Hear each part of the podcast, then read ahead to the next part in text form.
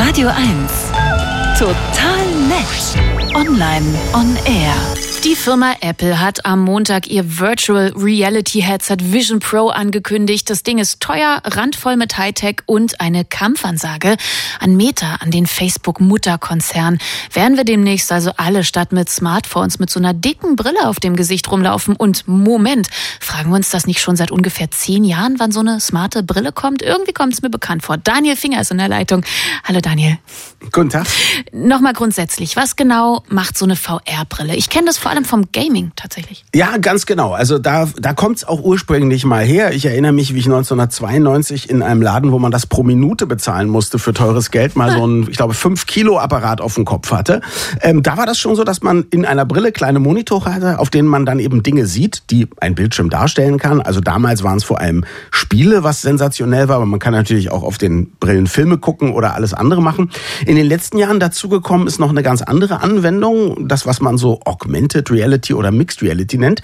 Das heißt dann, die Bilder der Brille werden über die wirkliche Welt gelegt. Das heißt, die Brille hat auch noch entweder eine Möglichkeit, transparent zu werden oder hat Kameras, durch die sie was einblenden kann. Und ich gucke mir dann zum Beispiel auf dem Alex den Fernsehturm an, kann aber daneben Infos sehen, wie hoch der ist, wann er gebaut wurde und so weiter. Oder ich kann durch die Stadt laufen und sehe alles ganz normal, könnte aber auch in einem kleinen Fenster in meinem Sichtfeld meine E-Mails lesen. Also das sind die beiden äh, grundsätzlichen Anwendungen, die es gibt. Ja, soweit zum grundsätzlichen Konzept VR-Brille. Ja. Was ist denn an der von Apple Vision Pro anders oder besonders? Also überspringen wir mal die äußerlichen Dinge, dass sie aus Metall und edlem Glas besteht und so, die das Ding also nobel und auch teuer machen. Konzentrieren wir uns mal auf die Technologie. Es ist so, dass da ähm, Sensoren verbaut sind in einer Menge, die wir so nicht kennen ähm, und die darauf abgestimmte Software. Apple hat ein eigenes Betriebssystem für diese Brille. Die scheint, glaube ich, das Besondere zu sein. Ähm, Steve Jobs hat mal gesagt, wer seine so wer Software liebt, macht seine eigene Hardware, ja, damit das Ganze eben so gut aufeinander abgestimmt ist. Mm, nur mal ein paar Beispiele, was hier komplett neu ist. Also das erste, was man ähm, im VR-Bereich braucht, ist Tracking. Also wenn ich zum Beispiel Dinge mit der Hand steuern will, und das kann ich mit dieser Brille, zum Beispiel ein Fenster bewegen oder irgendetwas antipsen, dann muss das so sein, dass die Brille genau weiß, wo meine Augen hingucken. Damit ich eben nicht zehnmal auf irgendeinen Punkt klicken muss, mhm. sondern damit ich einfach nur Klick mache und man das Gefühl hat, ja, die, die weiß immer, was ich auswählen will. Das soll hier so sein, sagen die Tester. Dann ist das so, wenn du dich mir näherst und ich habe meine Brille auf ähm, und du kommst mir sehr nah, dann blendet die Brille auf einmal meine Augen an, sodass du also nicht nur jemanden hast, der hinter so einer dicken Skibrille sitzt, sondern auf einmal das Gefühl hast, ich guck dich an. Das sind zwar nicht meine echten Augen, sondern nur eine Kamera Kameraaufnahme, die dann nach draußen geleitet wird, aber das macht schon mal Interaktion möglich. Crazy. Und umgekehrt ist es auch so, wenn ich bisher gespielt habe in diesen Dingern und dann hat mir mich mein Sohn auf die Schulter getippt, dann habe ich fast einen Herzinfarkt bekommen. Jetzt ist es so, wenn jemand in mein Gesichtsfeld kommt, dann wird die Brille ein Stück weit transparent und ich sehe also auf einmal Leute auftauchen und bin nicht mehr so ganz alleine im Raum. Das sind alles Sachen, die wir noch nicht gesehen haben. Und ich möchte natürlich mhm. von dir noch wissen, ähm, wir waren bei dem Punkt, was sie anders und besonders macht. Gehört habe ich dich noch, bis du gesagt hast, ich kann deine Augen dann sehen, äh, auf die Brille projiziert.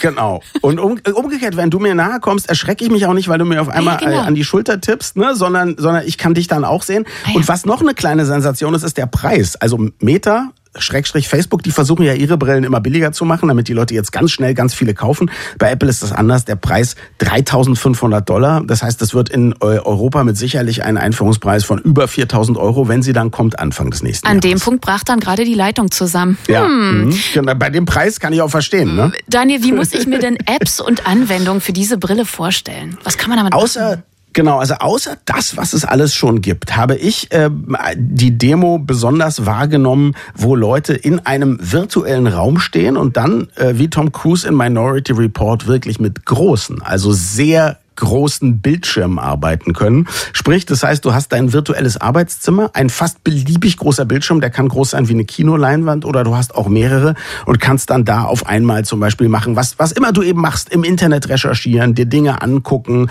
Ähm, ich kann mir vorstellen, dass Künstler extrem gut malen können, wie auf einer echten Leinwand, dass man seine Office-Anwendung da im Griff hat.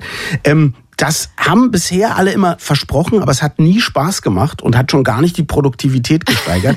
Hier kann ich mir das vorstellen, wenn das perfekt funktioniert und mhm. ich dann auch in diesem Raum mich endlich mal wieder auf meine Arbeit fokussieren kann, das möchte ich auf jeden Fall ausprobieren. Ich warte die ganze Zeit drauf, dass du noch Porno sagst. Ach so, nee, um Gottes Willen, das machen die VR-Brillen jetzt ja schon äh, wie Sand am Meer. Glaubst Genau. du denn, das ist jetzt das nächste große Ding? Erleben Mhm. wir jetzt so einen neuen iPhone-Moment? Und ey, sorry, aber solche Mhm. Erfindungen, zumindest so eine smarte Brille, das ist doch jetzt auch nicht ganz so neu.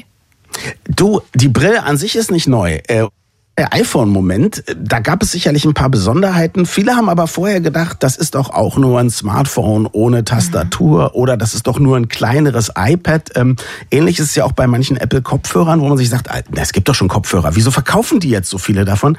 Weil irgendwas, wenn man es dann anwendet, einfach besser und, und Freund, Einsteiger- oder nutzerfreundlicher gemacht ist. Bei den Kopfhörern, ich stecke sie rein und schon bin ich verbunden. Ich muss mich um nichts kümmern, sozusagen. Das sorgt dafür, dass die Leute das kaufen. Beim iPhone habe ich auch erst entdeckt, nachdem ich es benutzt habe, ein paar Wochen, warum das so großartig ist. Und das ist in der Tat was, das kann ich dir nicht garantieren, aber ich glaube sozusagen, ähm, dass die Chance besteht, dass wenn wir diese Brille aufsetzen und nutzen, dass dann man sagt auf einmal, also eben sagst du noch, für den Preis seid ihr bescheuert und im nächsten Moment sagst du, nee, das muss ich unbedingt haben. Shut up and take my money. Daniel Finger Genau. über Apples neues Virtual Reality Headset Vision Pro. Ich danke dir. Danke auch.